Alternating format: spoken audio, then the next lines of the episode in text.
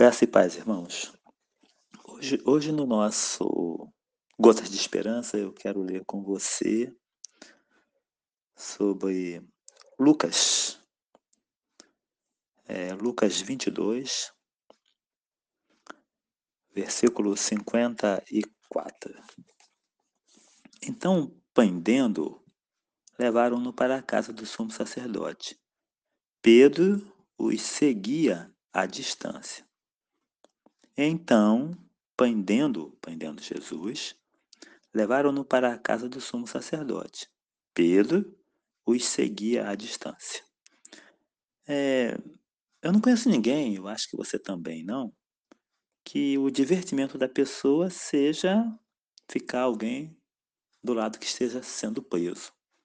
Existem missionários que vão às penitenciárias, mas eles não ficam lá.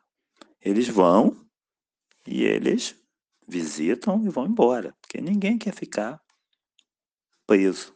Também não era o caso de Pedro. Né? Quando da prisão de Jesus, ele viu tudo, mas ele preferiu manter uma certa distância de Jesus. Ele quis ficar perto, mas não tão perto. Né? E eu conheço muita gente assim, né?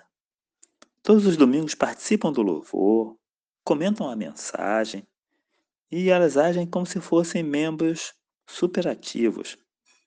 Só que eles nunca fizeram uma decisão ao lado de Jesus para serem não apenas praticantes da palavra, para serem praticantes da palavra e não somente ouvintes.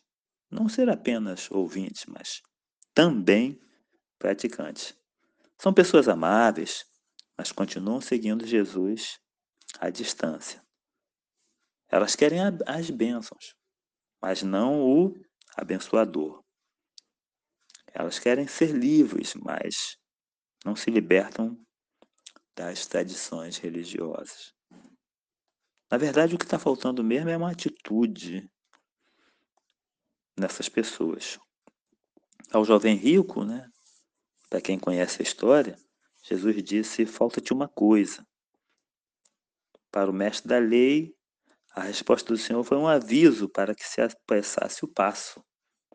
Não estás longe do reino.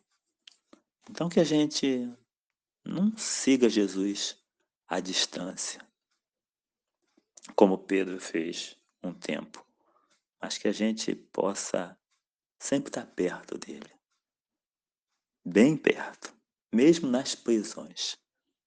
Que Deus lhe abençoe.